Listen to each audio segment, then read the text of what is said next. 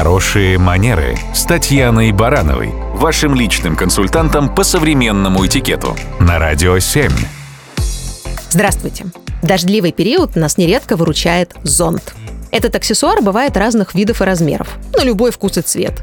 Но объединяет всех владельцев зонтов обычно одно – насущный вопрос о том, куда деть мокрый зонт в помещении и как корректно его сушить, чтобы никого не потревожить. Сушить зонт в раскрытом виде в общественном месте – это дурной тон.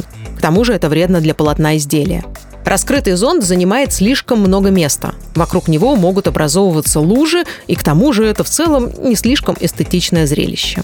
Так что в идеале мокрый зонт в помещении размещать в специальной подставке. Если такой нет, можно оставить зонт в чехле, пакете или повесить его на вешалку в сложенном виде. Правда, при этом важно убедиться, что зонт не намочит чужую одежду и не закапает чью-то обувь.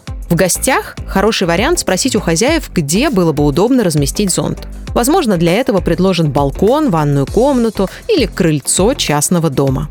Оставлять надолго мокрый зонт в пакете или чехле, конечно, нежелательно. Это вредно для ткани и спиц.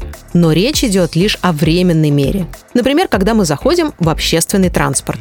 В некоторых учреждениях и общественных местах установлены специальные аппараты, вставив в которые зонт буквально на пару секунд, можно автоматически облачить его в удобный пакет. С помощью зонта можно не только защититься от дождя, но и дополнить или подчеркнуть свой образ а также продемонстрировать хорошие манеры. Радио 7.